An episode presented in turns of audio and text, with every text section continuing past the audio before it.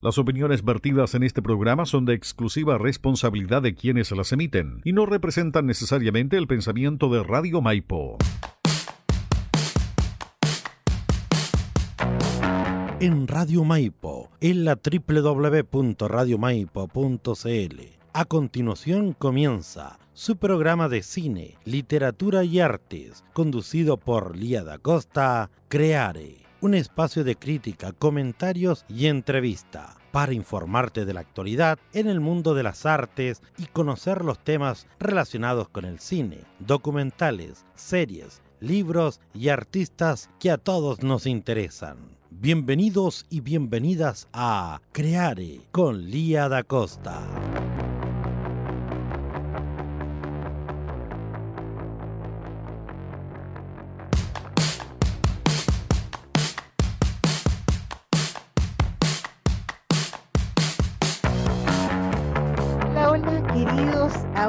Estamos aquí nuevamente en su programa Creare, un programa de crítica y comentarios de cine y entrevistas y conversación con distintos artistas ya sobre la creación. Ese es el programa Creare de Radio Maipo, una super ultra bacán radio ya comunitaria que estábamos conversando recién de todo el esfuerzo que lleva, que conlleva esta radio. Y quiero agradecer, por supuesto, como siempre, a Marcelo Fernández, el celito que me acompaña, mi controlador, quien es realmente la base, la fuerza de todo este grupo humano que participa en esta radio comunitaria para llevarle a usted todo tipo de programas, todo tipo de, de música también, hay una, hay una gran, hay un gran trabajo acá de Chelito como DJ de escoger música de autores locales ya y nacionales también. Acuérdense que hay una franja de música chilena en la radio Maipo y en la radio, perdón, en la radio Florencia, ya que también eh, tiene que ver con el Chelito ahí que en su fuerza, con toda su voluntad y con la visión de mundo que tiene de de querer hacer este trabajo de la mejor manera posible. Yo agradeciendo siempre la posibilidad de hacer este programa, que me hace súper feliz, me pone súper feliz hacer este programa. Creare. Recuerde que es todos los jueves a las 18.50 y que lo puede escuchar por radiomaipo.cl Creare, Tío Buin, Talagante Radio, Festival de Teatro Buin, Comunicaciones Digital, canal de YouTube de Radio Maipo, el Facebook Radio Maipo Web y después posteriormente quedan a modo de podcast en Spotify. Ya, por lo tanto, ahí puede usted escucharlos en Spotify. Solamente tiene que escribir Radio Maipo Podcast, Creare, y le van a aparecer todos los programas que hemos ido subiendo con Chelito. Hemos ido subiendo, digo yo, en realidad lo sube el Chelito, Spotify y ahí ponerse al día. Ahí en esa selección de programas que hay, usted puede escuchar a distintos artistas hablar sobre el concepto de arte, el arte también de nuestro país, la gestión cultural y de verdad que se ha ido creando un discurso bien bonito, bien importante como modo de registro y recuperación del pensamiento artístico de nuestro país. Así que es un bello trabajo el que se hace aquí en Creare y hoy día va a venir a conversar con nosotros una gran artista de Paine, una painechena, como quieren decirle, Yana, una artista visual y profesora. Espero ya comenzamos con nuestro programa. Vamos a comenzar analizando películas y comentarios de películas que están súper requete, requete, requete contra buenas. Y para qué le digo lo buenas que están. Aquí, Chelito, yo no sé si se va a atrever a ir al al cine a ver esta película porque hemos discutido un montón con esta película. Aquí estamos desde las 15 a las 16 horas. Esa es la chilena, por olvidar.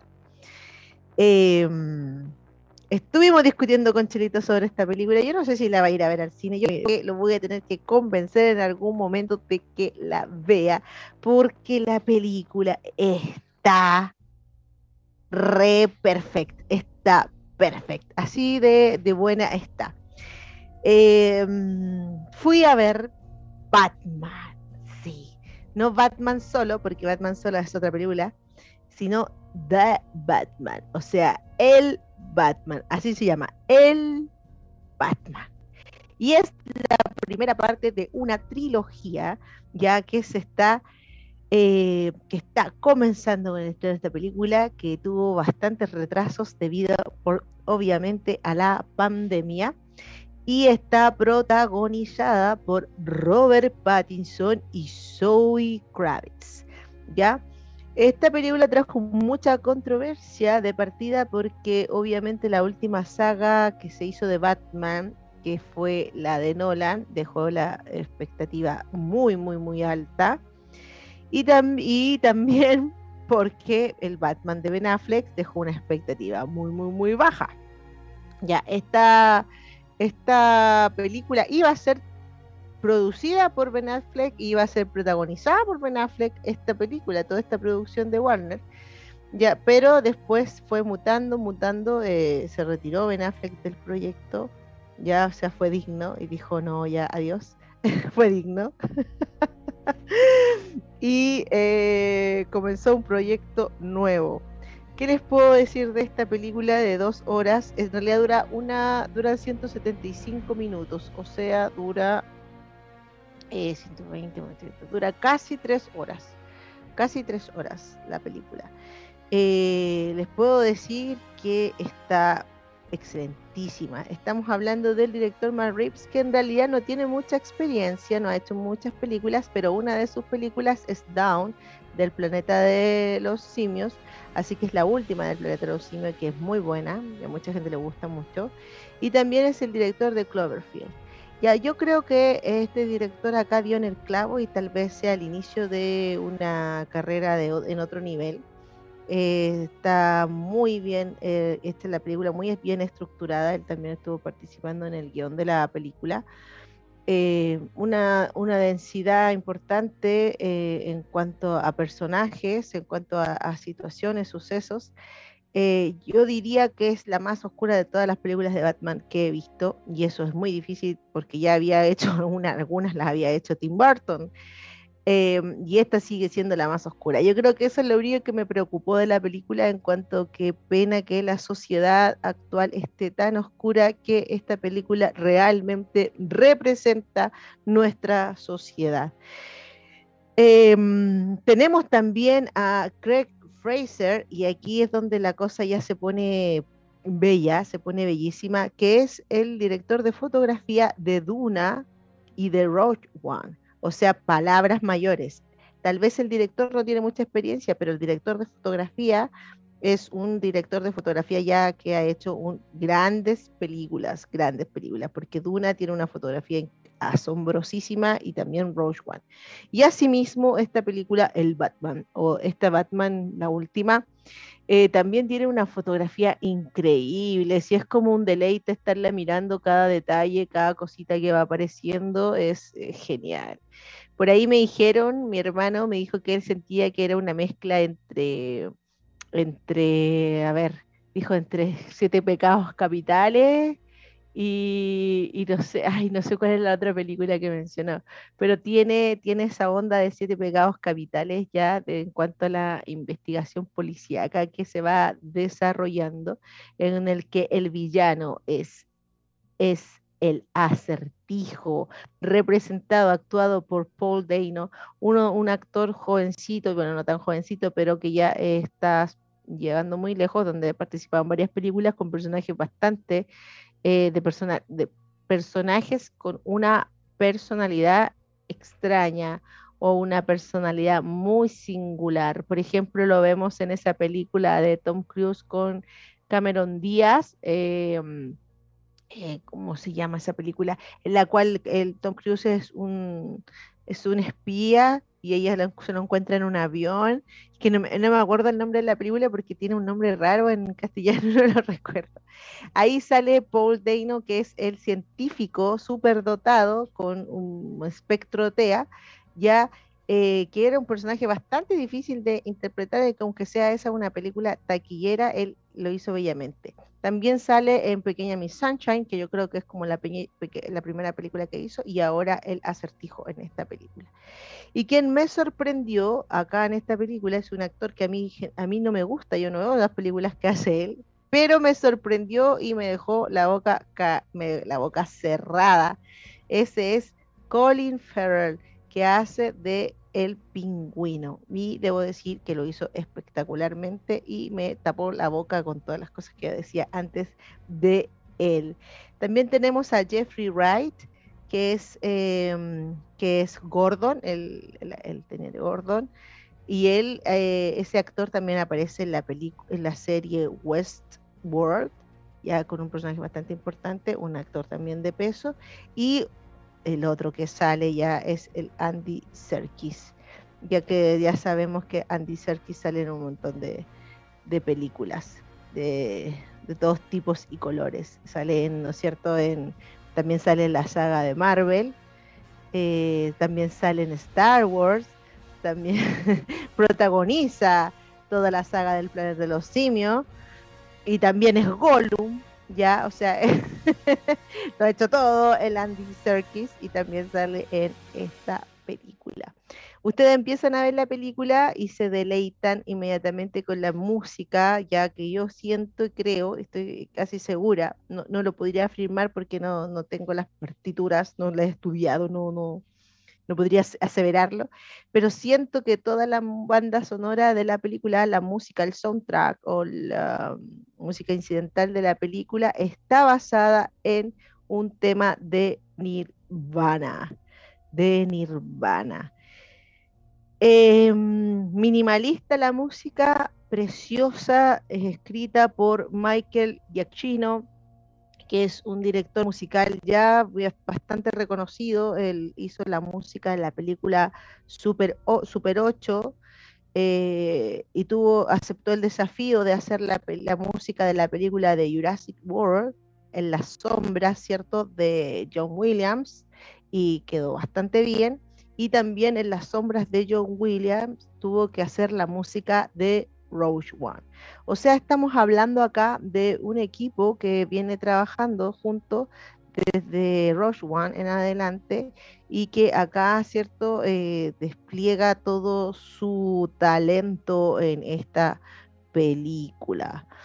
Para lo ahí también hizo la música de los Spider-Man, de las últimas Spider-Man. Para, mm, para hablar de la controversia de esta película, yo voy a decir que siempre he encontrado que Robert Pattinson es un buen actor. Ya, y muchos me han criticado por eso. Y siempre he dicho, no, pero es que ustedes no han visto sus películas más underground. Robert Pattinson tiene un montón de películas muy underground, ya que, no, son tan conocidas, son más eh, cercanas al, al cine arte ya, pero como que eh, cuando dijeron, no, Robert Pattinson va a ser eh, Batman, no, bueno, dije yo, él es capaz de hacerlo, nunca tuve dudas de eso. Después tuvo el beneplácito de Christian Bale, ya, y ahora simplemente tienen que ver la película para convencerse de una vez por todas que el compadre es buen actor. Entre él y la Zoe Kravitz se llevan, ¿cierto?, en un mar de ir y venir de sensaciones, emociones, y yo creo que por primera vez vamos a ver un superhéroe que es nacido de la depresión. Nada puede ser más representativo de nuestra época, muestran una sociedad muy parecida a la sociedad de la película El Joker. Incluso yo pensaba que iban a ser de la misma franquicia, pero no. Va, estas van a ser tres películas y también va a salir una serie en HBO pero no es del mismo universo de las películas que está haciendo Joaquín Phoenix, lamentablemente. Eh, pero sí muestra también esta sociedad reventada en la que ya no se cree en las instituciones ni se le tiene fe a las personalidades políticas ni a las figuras políticas. Muestra un mundo oscuro, que es muy parecido al que vivimos. Eh, y la película tiene detallitos así que son muy bonitos, ya que hay, hay mucha cinematografía en la película, mucha cinematografía y actuaciones bellas, bellas, bellas. Así que vaya a verla al cine. Se lo recomiendo, 100%. Vaya a ver Batman al cine, aunque usted no le gusten las Batman, aunque usted no sea fan de películas de mm, superhéroes, vaya a verla porque tiene otro tono, otra otra visión. Eh, y yo creo que de todos los Batman, esta es la mejor. Eh, obviamente la de Nolan me fascina la trilogía, la amo. Amo a Heath Ledger, amo a Christian Bale, Forever and Ever, pero es otra bola, es otra bola y esta película es otra bola y de verdad que es muy muy buena y como Batman, así como personaje Batman, este, este personaje está súper bien hecho. Se la recomiendo 100%, así que Chelito, vas a tener que verla, vas a tener que verla sí o sí. No me digas que no, porque la vas a tener que ver. Película entonces, Batman, que está recién estrenadita, recién salida de paquete, la puede ir a ver al Plaza Sur, Mall Plaza Sur y a todos los cines de, Chile, pero vaya pronto para que no se la saquen. En este momento hay muchas funciones en el día y estoy contenta porque hay también funciones subtituladas temprano, porque generalmente las subtituladas las ponen tarde, pero aquí hay en el Plaza Sur ahora hay subtituladas temprano, así que péguese una vueltita junte sus luquitas, cómprese la entrada y vaya a verla y, tenga un goce. No le recomiendo que no tome bebida con hielo durante la película porque no hay tiempo, espacio para ir al baño, no alcanzar a ir al baño si le dan ganas de pipí, así que vaya al baño antes, no tome bebida con hielo para que pueda ver la película toda entera y no se pierda ni un detalle, porque cada detalle de la película cuenta, cada detalle de la película es importante.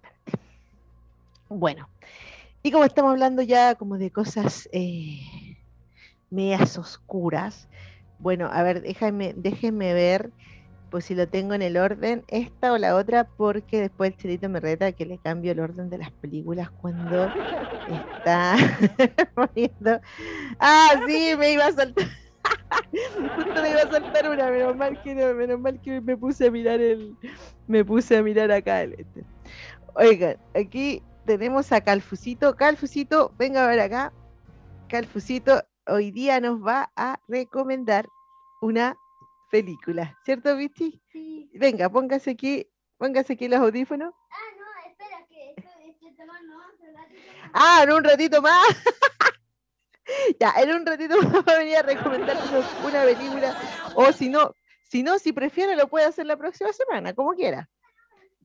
Bueno, ahí vamos a ver si, aparece el recomendador. El recomendador es, es, como se dice, espontáneo de, de que nos anuncia, nos va a recomendar películas infantiles. Ya, nos va a recomendar, pero ahí, cuando esté preparado, que lo haga.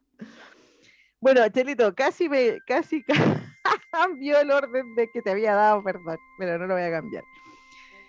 Vamos a hablar ahora de otra de las películas que está nominada para los Oscars porque vamos a hacer un especial de los Oscars y un especial de los Oscars con grandes, grandes, grandes sorpresas que les va a encantar ese especial que vamos a hacer. Entonces, para prepararnos para ese especial, la idea es que veamos todas las películas que están nominadas para los Oscars a Mejor Película, que son 10. Y yo les voy a ir comentando algunas en, las semanas antes del Em, del evento que va a ser el 27 de marzo, para que no se les olvide, 27 de marzo. Otra de estas películas nominadas es West Side Story. West Side Story no es otra cosa más que Amor sin barrera. Amor sin barrera. ¿Se acuerdan de esa película de lo de los años sesenta y tantos que salió donde cantaba la canción I can live in America. Yo me acuerdo muy bien de esa película porque mi mamá se sabía todas las canciones y cada vez que la daban en la tele la veía, después la dejaron de dar en la tele, no sé por qué. Hasta que eh, pasó el tiempo y un día ya de adulta me compré la película, me la compré la vi, quedé impresionada. Es, Amor sin barrera es una adaptación de Romeo y Julieta.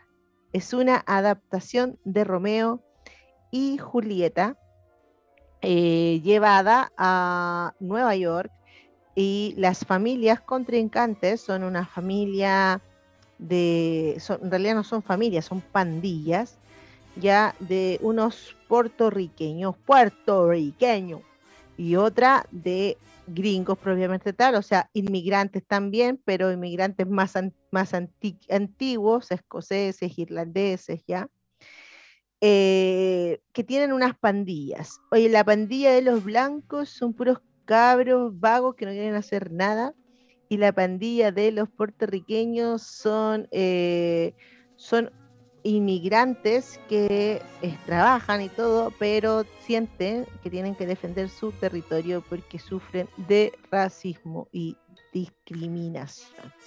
En ese mundo, eh, entonces se enamoran María, María, María, María, así es la canción de la, de la película, y eh, Tony, ¿ya? Acá está en la versión del año 2021 que está dirigida por nada más y nada menos que por Steven Spielberg. O sea, imagínense que Steven Spielberg se le ocurre hacer una versión de Amor sin Barrera que ya era muy buena, porque de verdad que la antigua es muy buena, muy psicodélica. Pero yo creo que Steven Spielberg dijo, hagámosla de nuevo, pero con toda la tecnología que se merece esta película ya y contrató una tracalada de super actores, bailarines y cantantes y se mandó la realización de este remake increíble. Oh, vamos a saludar aquí a Ruth Barriga y vamos a leer los comentarios de Rolando que dice tremenda película, tremenda película, West Side Story. Y, o tal vez se refería a Batman, que también es tremenda película. Y nos dice que Calfú la próxima semana sí que va a dar su recomendación de películas. Pues, le voy a decir al Calfú que hable de las películas infantiles que están nominadas al Oscar. Lo voy a preparar para que, para que venga a presentar eso. Claro que sí. Y, y bueno, se manda la media película, el Steven Spielberg. ¿Quién es el actor protagónico de la película? Hans, Ansel, no sé si pronuncia Hansel o Ansel Elgort, ¿ya? Un actor que yo sé que yo estoy diciendo Ansel Elgort y tal vez para muchos no va a decir nada, pero estoy segura que para un montón de adolescentes como... ya. Es famosísimo por esa película. Ay, ya se me olvidó el nombre. Es famosísimo por esa película de la niña y él que eh, tienen unas enfermedades eh, terminales y tienen que cumplir un sueño. Él, él decide cumplirle el sueño a ella, que era conocer a un escritor. Em, también tiene otras películas, pero ah, también sale en Divergente. Divergente es el hermano de la prota, de la protagonista de Divergente. Ya, ese actor, el Ansel Elgort, es Tony, y María, María es una actriz seleccionada de 3.000 actrices que dieron el casting. Es una actriz desconocida que salta, da la fama en un segundo con esta película, que se llama Rachel Zegler. Y no solamente que saltó a la fama con la película en un segundo, sino que además tiene ya su primera nominación al Oscar como mejor actriz protagónica. Pero, pero, pero, pero, quien yo siento de verdad que actúa extraordinariamente en esta película es Ariana DeBose. Ariana DeBose, para las que no lo conozcan. Hola Miri, saludos a Miri Martínez, que está por ahí. Ariana DeBose, para las que no la conocen, ella es una bailarina y cantante de Hamilton ella es em, este personaje, eh, mira, ella salía con el pelo eh, ondulado y como un moicano fabricado así con su pelo ondulado. Ya, ella era la, actriz que le entrega, que le entrega la información al rey, cuando le dice al rey que, que va a haber tal, que John Adams va a ser presidente de Estados Unidos. O sea, ella es una de las más destacadas bailarinas y actrices del ensamble de Hamilton. Y desde ahí del ensamble de Hamilton se nos fue a protagonizar junto a estos dos actores eh, Amor sin barrera, actuando de nada más y nada menos que Anita. Anita es uno de los personajes emblemáticos de Amor sin Barreras, que en su tiempo fue protagonizado por la gran Rita Moreno, que ganó en ese entonces un Oscar por el mismo personaje, y que ahora en esta versión de Steven Spielberg sale eh, con un personaje creado para ella, porque este personaje que ella representa lo hacía un hombre en la película anterior y ahora lo, lo, mutaron a mujer. Y también sale actuando acá en esta película la Rita Moreno. Y la Ariana de Voce, ay Dios mío, es que no sé, no sé cómo explicarlo. Actúa increíble, baila increíble y canta asombroso. Yo creo que ella es la mejor de la película. Así ya destaca, pero muchísimo. Em, una película bonita, preciosa, larga, interesante de ver. Una temática que ojalá hubiese desaparecido ya, pero no ha, no ha desaparecido, que es eh, la discriminación racial Em, y la violencia en las sociedades cuando las personas no logran ni llegan a un entendimiento. Así que vean Amor sin barreras de Steven Spielberg, está en Disney Plus. Así que no se la pueden perder. Y si está en Disney Plus, ya saben que está descargable. tiene cinco nominaciones al Oscar, entre ellas Mejor Película, Mejor Actriz, Mejor Actriz Secundaria, la, la Ariana de Voz está nominada al Oscar, y otras más que no me acuerdo cuáles son. Pero ahí van a ser cinco nominaciones al Oscar, así que vamos a estar hablando de West Side Story, Amor sin Barreras, también en el especial de los. Ay, perdón. Bueno, hablando de actualidad, aquí en Creare, su programa de todos los jueves a las 18.50, que es patrocinado por la compañía de teatro Entre Paréntesis, no lo olvidemos. Eh, bueno, quiero hablar un poquito de la película Chernobyl. Hace mucho, hace no hace mucho tiempo existió la serie de Chernobyl, que fue súper popular, una serie mm, interesante desde, desde una mirada occidental de lo que pasó en Chernobyl, cuando se trataba de expresar y entender cómo había pasado y cuál había sido el, horror, el error humano que había llevado a esta tragedia de Chernobyl. Pero ahora, hace poquito, apareció una nueva película ya aquí en el año 2021 que se llama Chernobyl, la película. Y es una película rusa, ¿ya? Em, yo quiero decir acá, acá también en el programa, con todo lo que está ocurriendo, que es muy lamentable lo que está viviendo también el pueblo ruso en cuanto a todas las limitaciones que se está imponiendo a Rusia eh, y también a los artistas y deportistas rusos que están sufriendo esas consecuencias eh, debido a que su líder político está haciendo pura cabeza pescado. Asimismo, ya eh, también Ucrania, que está en una situación muy delicada la, mayoría de los países que se ven invadidos o involucrados en esta especie de guerra fría eterna que ha tenido Estados Unidos y Rusia, eh, siempre salen perjudicados cuando están ahí geográficamente en el camino o les conviene geográficamente a las grandes potencias utilizar el país para distintos propósitos. Así que también va mi abrazo fraterno para toda la gente de Ucrania, como también para la gente de Palestina que vive la misma situación que les di, como les digo, que en una situación en la cual están geográficamente jodidos porque las potencias se pelean por los territorios de ellos. Ya, y ese también es el caso de Ucrania y yo creo que a pesar de todas las cosas que podamos decir, las causas y todo, o que hay algunas aquí que, que dicen, no, es que la OTAN, o no sé, que Rusia y que la OTAN y qué sé yo. Acá lo que importa es la gente y la gente está sufriendo. La gente de Ucrania está sufriendo, la gente de Palestina también está sufriendo. Se, se ha sufrido por culpa de dictadores, se ha sufrido por culpa de autoritarios que se quieren tomar el poder gente que cree que son dueños de todo, ¿cierto? Y pasan a llevar a la gente, a las comunidades, a las sociedades, y también lo hemos visto en nuestro país. Y por eso también quiero decir que estoy muy feliz que se vaya Viñera y ojalá que nunca vuelva y la próxima vez que lo veamos, lo veamos en la cárcel. Ahora, eh, respecto de esta película, Chernobyl, la película, que podría incluso ser hasta... Eh, que podrían hasta parar de transmitirla porque es rusa y como les digo, están castigando a todo el pueblo de Rusia por las decisiones de Putin. ¿Ya?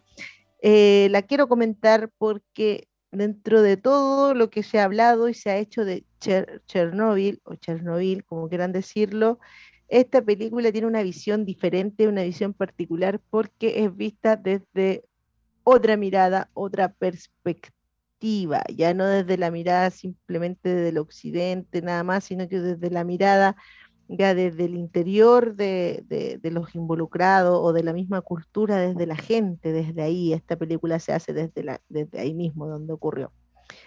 Está dirigida por Danila Kozlovsky, es un actor que también protagoniza la película y eh, también actúa Oksana Akinchina, que no es la primera vez que la mencionamos en este programa porque también antes habíamos analizado la película Sputnik de ella, donde ella actúa.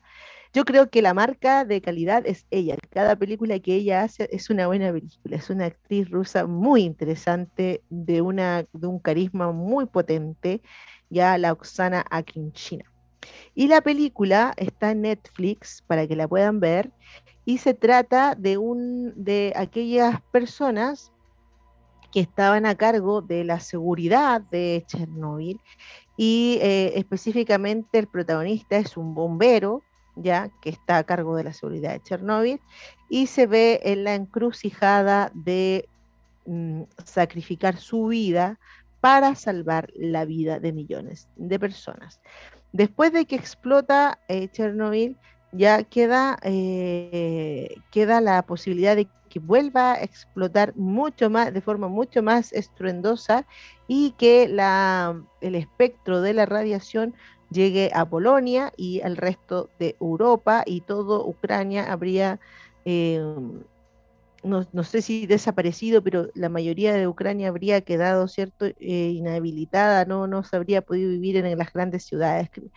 En la película mencionan a Kiev, ya la ciudad que en este momento está siendo asediada e invadida por los rusos de manera muy catastrófica. Eh, y en la película intentan eh, salvar a Kiev porque sus familiares mismos estaban huyendo para Kiev. Entonces, eh, él, en un momento dice, el protagonista dice, ¿por qué tengo que morir yo? Entonces, o ¿por qué tengo que ir a arriesgar mi vida yo?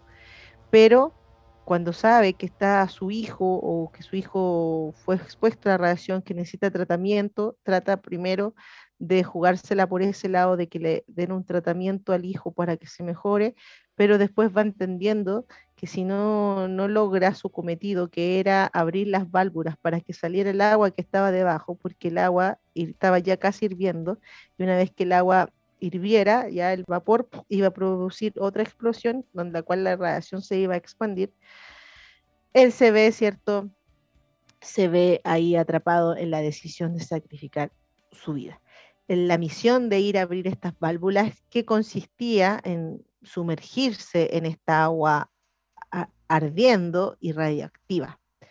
Es una película interesante, tiene una, unas cosas muy bonitas, desesperante y no les recomiendo que la vean en la noche porque yo la vi en la noche y soñé un montón de pesadillas, aunque me advirtieron que no lo hiciera, la vi en la noche y soñé un montón de pesadillas. Así que totalmente recomendada. Chernobyl, la película 2021, está en Netflix igualmente y también nos ayuda a contextualizarnos en lo que eh, ocurre hoy en día, en este momento, en ese lugar, Ucrania, que en ese entonces, cuando era Chernóbil, era parte de la Unión Soviética.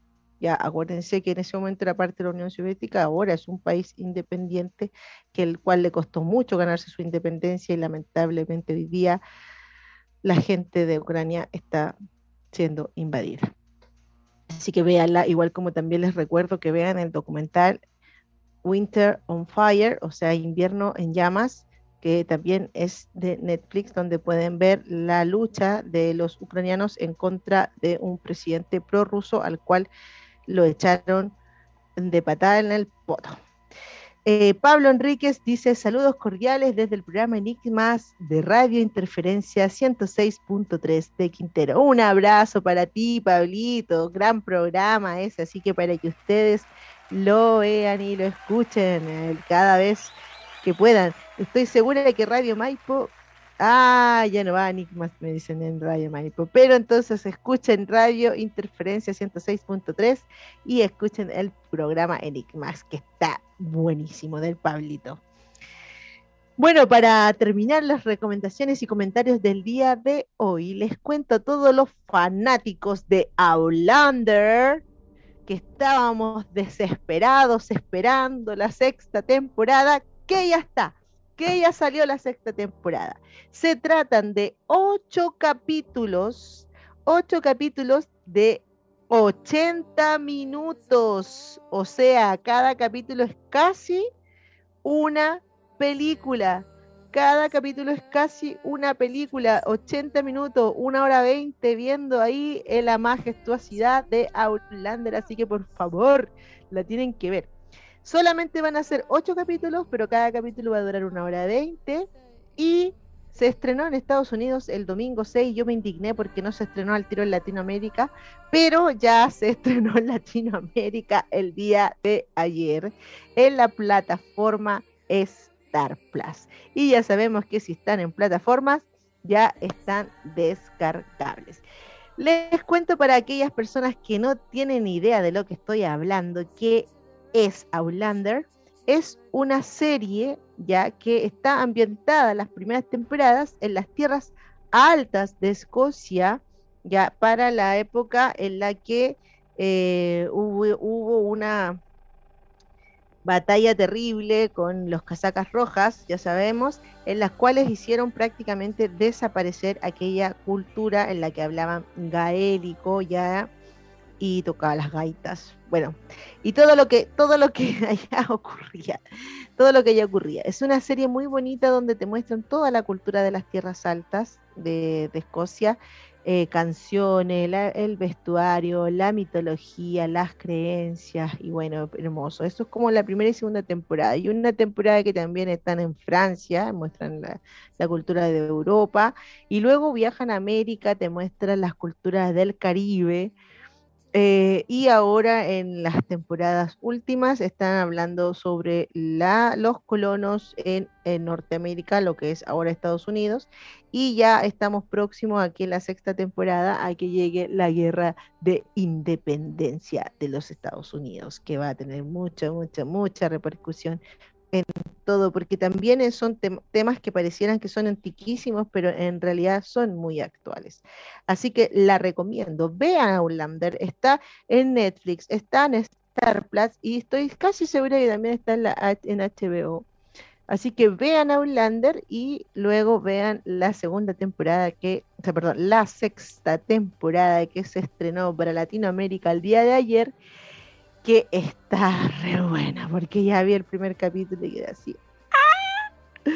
¡Ah, qué emoción, Outlander! Y también me estoy leyendo el libro porque mi amiga Yasna Parada amablemente, con todo su corazón, me regaló el libro sabiendo lo fan que era. Así que, a ver, Outlander. En síntesis, tienen que ir al cine a ver Batman, tienen que ver West Side Story, la Amor sin Barrera, la versión de Steven Spielberg, no se la pueden perder.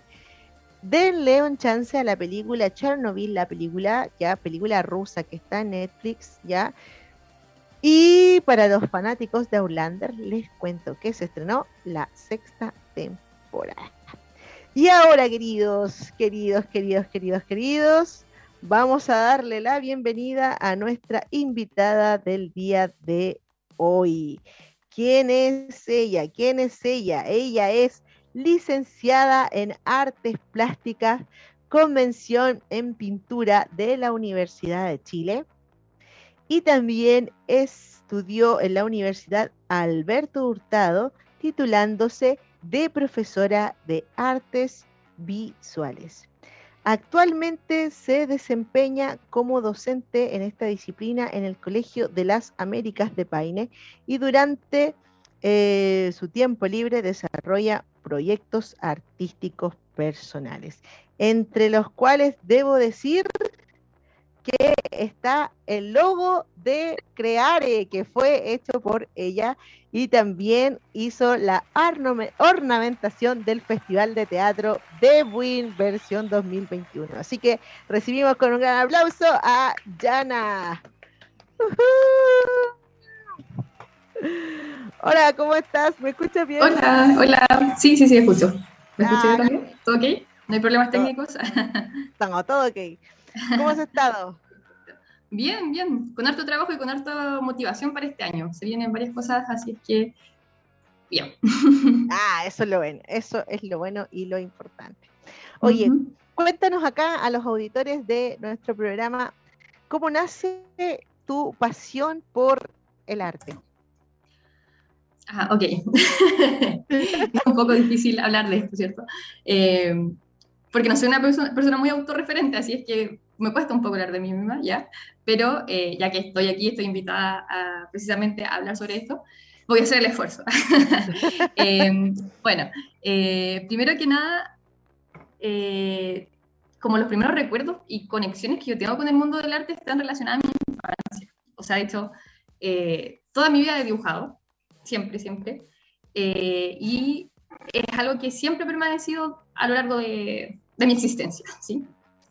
Eh, obviamente, eh, em, no desde un punto de vista quizás como tan academicista, siempre estuvo muy ligado al interés personal que yo tenía por el arte y eh, en ese sentido estos conocimientos previos que tuve a mi formación artística ya más profesional están relacionados también entonces como con este interés que siempre surgió, ¿sí? Y este interés que fue como tan, tan grande, ¿cierto?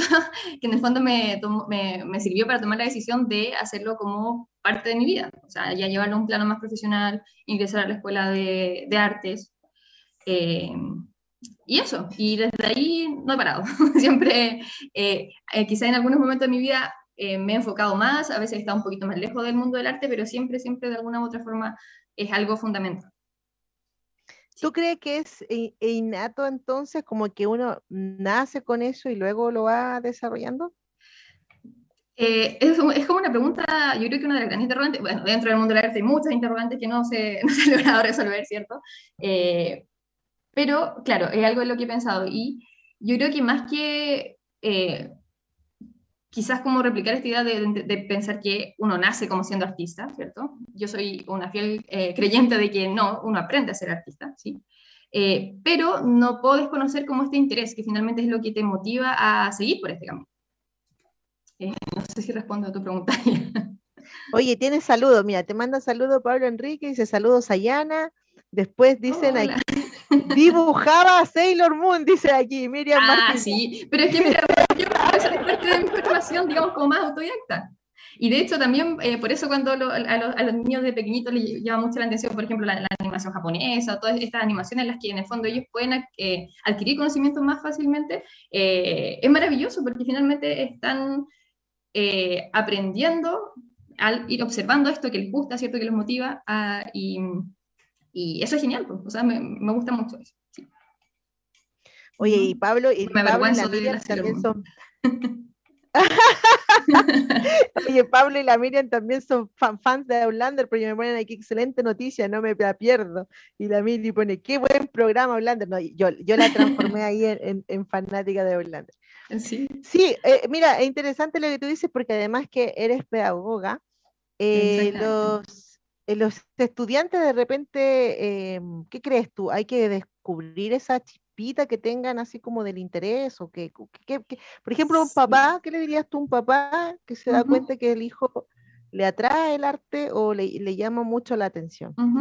Sí, y por ejemplo, cuando parto mis clases, y sobre todo cuando estoy con un grupo nuevo, una de las primeras cosas que le digo a los chiquillos es que uno tiene que sacarse todos los prejuicios que uno tiene sobre el arte y lo que es ser artista. Como te decía, no es que uno nazca siendo artista, esta como concepción moderna de, ese ser de artista que es como casi que está iluminado desde el cielo y desde ahí comienza a crear, no. Yo creo que en la medida en que nosotros nos interesemos en algo y vamos desarrollando habilidades, podemos llegar muy lejos. Y eh, quizás pensar no tanto, bueno, obviamente sí es importante que, ellos puedan ir desarrollando técnicas, por ejemplo, que lleguen a, poder concretar los objetivos que se proponen, eh, pero creo que hay algo que, es muy valioso dentro del arte y que tiene que ver con eh, los estados mentales en los que nos pone, ¿cierto? Así como nos ayuda a conocernos a nosotros mismos, nos ayuda a quizás autorregularnos porque nos obliga en el fondo a estar como reflexionando con nosotros mismos, ¿sí? Eh, siento que es algo súper valioso y que también trato de, de, enseñarle a mis estudiantes, ¿sí? O sea que en el fondo no hacemos arte solo para ser artistas, sino en la, práctica misma del arte nos entrega mucho como seres humanos. Eh, y en cuanto, claro, lo que me decías tú, como si nosotros vemos de pronto que hay un chico que tiene más interés, que tiene quizás más habilidades, pero por supuesto que, que dejarlo, o sea, ¿por qué eh, limitarlo con sus potencialidades? Creo que es súper importante darle valor también a esta disciplina, ¿cierto? A todo, como te digo, el, el, aporte que puede hacer el arte para la sociedad yo creo que es algo maravilloso. Y lamentablemente en este país no, no todas las personas piensan así, ¿cierto? Todavía estamos como bajo esta lógica de que hay profesiones o quehaceres más importantes. Yo creo que todos son igual de importantes, ¿cierto? Eh, porque la sociedad la componemos todos. Artistas, eh, personas que hacen aseo, no sé, los profesores, los políticos, eh, los actores, todos, ¿cierto? Entonces creo que en ese, en ese sentido eh, uno debe eh, potenciar a los chicos que tienen estas habilidades y estos intereses como papás. Oye, y aquí como estamos hablando que es cierto que nos falta como sociedad entender lo que es el arte o comprenderlo, darle el, espacio que necesita, ¿cómo, ¿cómo, defines tú el arte? ¿Cómo definirías tú el arte para, para que los auditores más o menos vayan teniendo claro de qué se trata? Sí, también. Otra de las grandes problemáticas de esas como preguntas sin resolver nunca dentro de esta área. Pero creo que hay, hay, palabras claves dentro de quizá mi concepción de arte. Eh, y la primera es que claramente siento que ya el arte no se remite solo en objetos. ¿sí? O sea, no eres artista solo porque llegas a un producto artístico. ¿sí? Eh, creo que en, esta, en esta época en que estamos viviendo, como se está viviendo también la expresión artística, eh, toma mucho sentido eh, entender el arte como eh, cualquier artefacto, esto es muy pragmatista lo que voy a decir, pero en verdad me hace mucho sentido, cualquier artefacto que sea capaz de generar instancias donde nosotros podamos comunicarnos. ¿Sí? Y entonces, por ejemplo, si nosotros vemos una pintura y estamos con un amigo, una amiga, no sé, observando esa pintura y comenzamos a generar un diálogo en torno a este producto como catalizador de, ideas, eh, entonces podríamos decir que estamos ante un objeto artístico. Y en ese sentido, no lo vamos a limitar solo a, a cosas evidentemente artísticas. ¿sí? Siento que cualquier cosa que sea capaz de generar una experiencia estética, eh, em, podemos decir que es arte. ¿Sí? Y nuevamente, como digo, un poco remitiendo al pragmatismo, eh, hoy en día lo importante no es quizás el objeto artístico y no, no pensar qué es arte, sino cuándo es arte.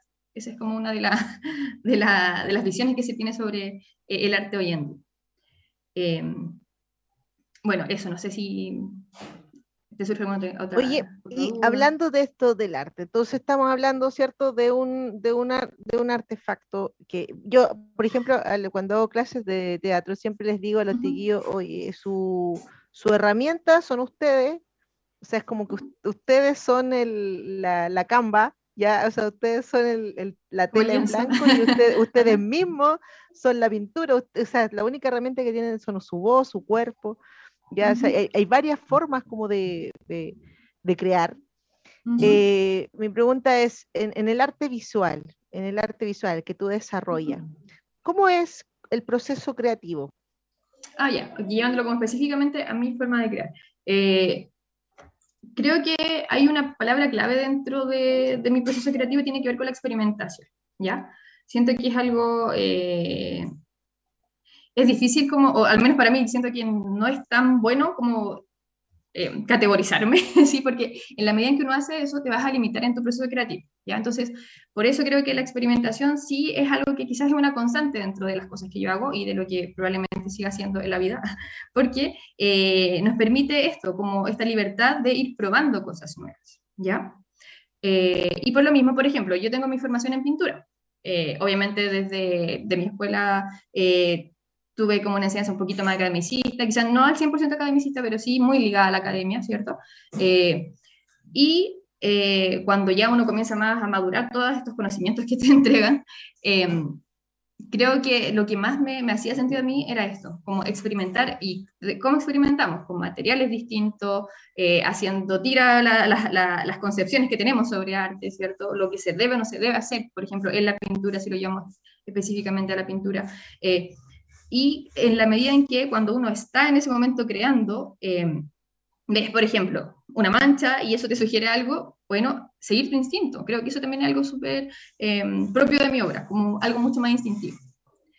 Em, y en ese sentido quizás también se podría ligar un poquito con el expresionismo, ¿ya? Y bueno, últimamente he tratado de dejar un poquito, o sea, pero no es porque quiera, yo amo la pintura, pero me pasa que tengo un poco de, sentimientos encontrados eh, con todo lo que tiene que ver con el quehacer artístico en relación a que los materiales que utilizamos a veces son un poquito contaminantes. Entonces ahí viene toda mi parte como más ecologista y eso me limita un poco porque siento que también uno tiene que ser súper coherente con, con las ideas que tienes y llevarla a la práctica, ¿sí? Y en ese sentido, últimamente he estado indagando un poquito más como en, la, en el área digital, porque siento que quizás las cosas digitales ya no te dejan como esta huella de carbono tan evidente, ¿sí? Eh, eso es más o menos lo que he hecho hasta ahora. Ya, no sé, quizás si me haces esta misma pregunta en 10 años más, no sé si va a ser la misma respuesta la que te daré.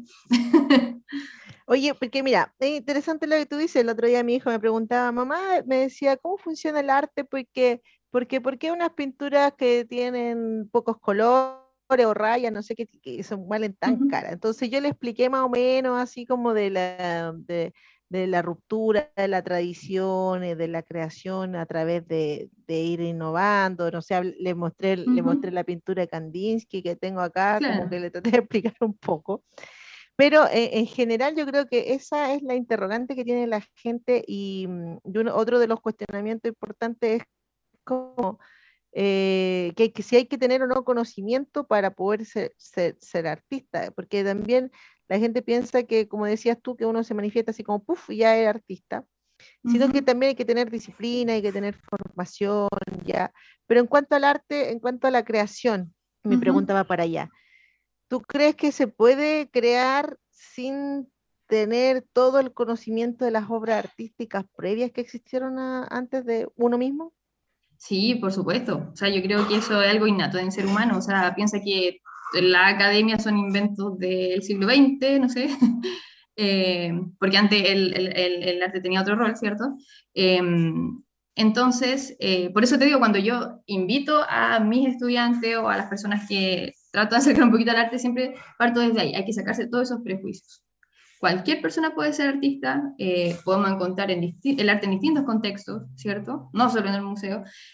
Eh, creo que eso es algo muy importante, validar también eh, la apreciación estética que pueda tener una persona cualquiera. O sea, como te digo, ¿qué es importante y cuándo nosotros podemos saber que una obra de arte es buena cuando al verla, al percibirla, somos capaces de, em, de sentir algo, ¿sí?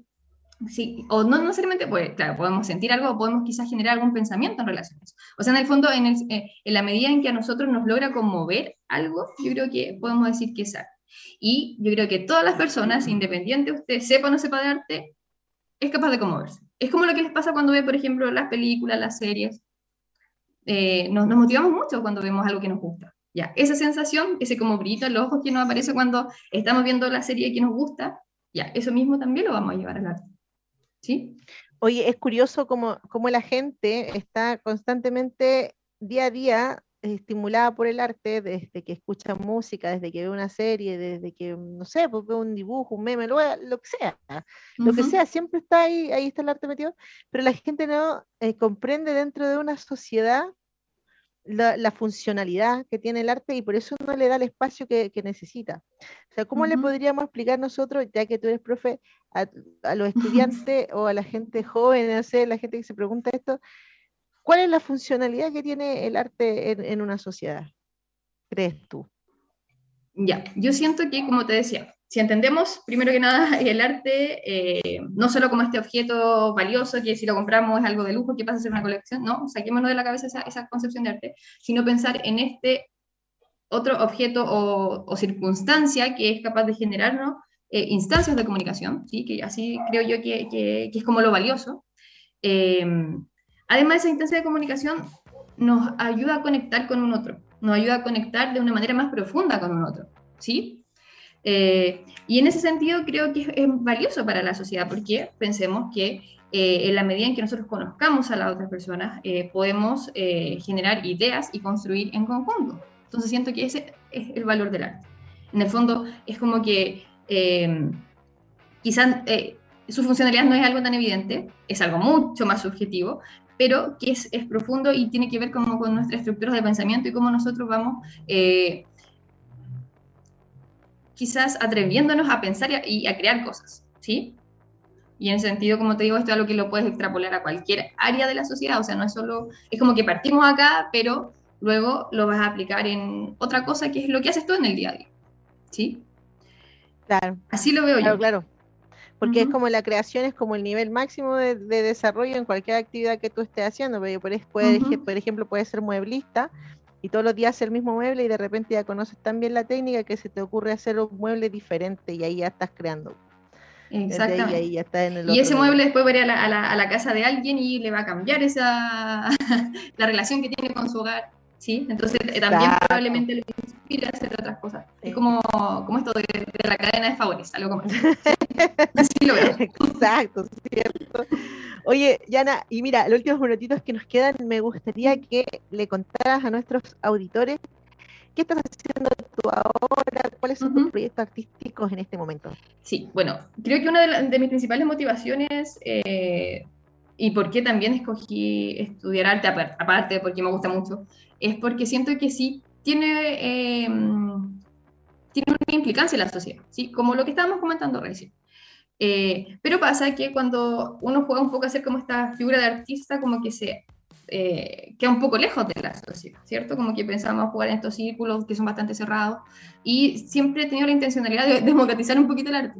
Y en ese sentido, eh, por eso también tomé la decisión luego de ser profesora, porque creo que de esa manera nosotros podemos acercar estas esferas que de pronto están tan allá como en el Olimpo a las personas comunes y corrientes, ¿cierto? También podemos darle sentido a los chiquillos que se están formando. Eh, a través de arte podemos generar muchas habilidades, ¿cierto? Darle herramientas para que ellos vayan generando sus proyectos de vida. Em, y estoy enfocada harto en eso, así como bien em, al 100% con mi labor docente, pero obviamente también trato de, em, en la medida en que me da un poquito el tiempo, hacer cosas más como, como de, de, mías, ¿cierto? Más, más íntimas. Y como te decía, eh, eh, ahora en el verano estuve ahí viendo hartos proyectos, cosas que tengo ahí en la, en la, mente, pero que van a estar más relacionadas con esto, quizás como eh, enfatizar esta idea de que a través del arte nosotros vamos a generar reflexiones eh, colectivas, ¿sí? No me interesa tanto ser como la artista, sino como eh, ver qué pasa con las personas, con los espectadores, cómo también ellos pueden hacerse partícipes de la obra. Y además, em, tengo harto interés en solucionar estas cosas a través de arte digital. Yo creo que por ahí va a ir el, eh, el, camino ahora. En eso estoy. Y obviamente cuando se dé la instancia de poder exponer, se, se va a avisar. Oye, Yana, ¿y cómo la gente puede eh, saber de ti o conocer más de tu obra? ¿Tienes alguna página? Tengo un Instagram, no soy tan, tan amiga de las redes sociales, pero, pero tengo un Instagram. y se llama Yana Acevedo. Yana Acevedo. Yana, arroba Yana Acevedo. Sí, claro, arroba, mira, viste, ni, ni, siquiera sé cómo se busca. arroba Yana Acevedo. Ya, para que la gente te busque también, porque igual si tú estás con este proyecto digital, yo te digo al tiro que conozco dos o tres eh, niñas eh, dibujantes que están dibujando todo, todo, todo digital. Y he visto cosas fantásticas, porque una vez hice un, eh, un concurso de quién dibujaba el personaje protagónico de mi novela. Y me dieron unos dibujos preciosos y una, varias, dos de las niñas dibujaban digital. De manera digital, sí, ¿no? Es algo que los chiquillos traen mucho integrado. Bueno, las tecnologías sí, pues están, están ahí bien relacionadas a, a las nuevas generaciones. Yo también lo veo a mis estudiantes y hacen cosas pero maravillosas. para los auditores que no, que no saben lo que es esto, ¿le puedes contar un poquito de qué se trata de ser un pintor digital? Em, bueno, también tiene que ver con esto, con integrar nuevas tecnologías a, la creación. Nosotros tenemos como las, versiones más eh, clásicas de la pintura, que es pintar con óleo, acrílico, etcétera, ese tipo de, pinturas, y a través de una, en una tela, ¿cierto? Pero cuando llevamos eh, estas herramientas digitales, entonces se utilizan, por ejemplo, no sé, una tablet, eh, programas que son de diseño, y ese tipo de cosas. Entonces, todo lo que nosotros estamos acostumbrados a hacer en papel, ahora lo hacemos en formato digital. Eso es. Em, Oye, ¿y facilita las cosas como en términos de creación? No sé si facilitar será la palabra, pero claro, o sea, eh, eh, propone como soluciones distintas. Ya. Quizás puede ser un poquito más rápido. Eso, en ese sentido, podríamos decir que es más fácil. Eh, y también en, el sentido de que podemos archivar muchas cosas así como en, sin ocupar espacio, ¿ya? Ahí también quizás serían como eh, beneficios que hay dentro de esto. Em, también la, como la manera que tenemos de compartirlo, ¿sí? Por ejemplo, una imagen la podemos compartir fácilmente a través de las redes sociales. En cambio, si nosotros tenemos una pintura eh, de forma análoga, eh, aunque le saquemos una foto y la subamos a las redes sociales, no va a ser la misma experiencia. ¿sí? Entonces ahí también hay otra cosa que, que cambia. Democratizar. Democratizar el arte, porque, eh, por ejemplo, Hamilton, eh, lo que decía Lin Manuel Miranda, que Hamilton solo la gente la podía ir a ver ahí al teatro, pero grabémoslo y transmitámoslo por un streaming, democraticemos. Lo mismo que, que, hago yo, por ejemplo, con las novelas, que están todas digitales y valen mucho más barata digital y son mucho más accesibles que, que, un libro.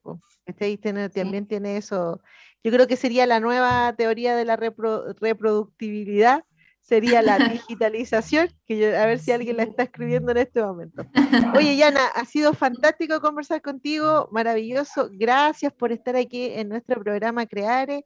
Ya nos estamos despidiendo, así que si quieres decir tus últimas aquí palabras, un saludo, como eh, quieras. Bueno, como te decía en principio, muchas gracias por invitarme a este espacio. Eh, no soy tan buena para hablar quizás, pero eh, siempre que vamos a hablar de arte, obviamente que me voy a motivar y, voy a dar lo máximo de mí.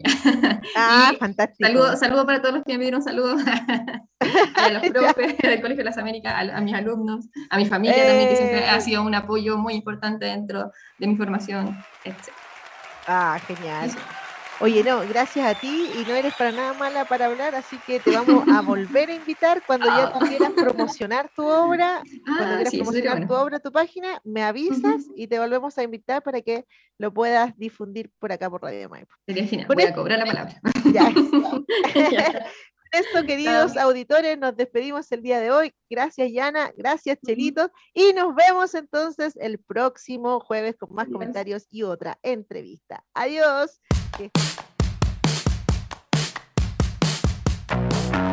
Radio Maipo presentó Creare, un espacio de crítica, comentarios y entrevista para informarte de la actualidad en el mundo de las artes y conocer los temas relacionados con el cine documentales, series, libros y artistas que a todos nos interesan. La próxima semana, en este mismo horario, Lía da Costa volverá con su programa de cine, literatura y artes. Hasta el próximo programa.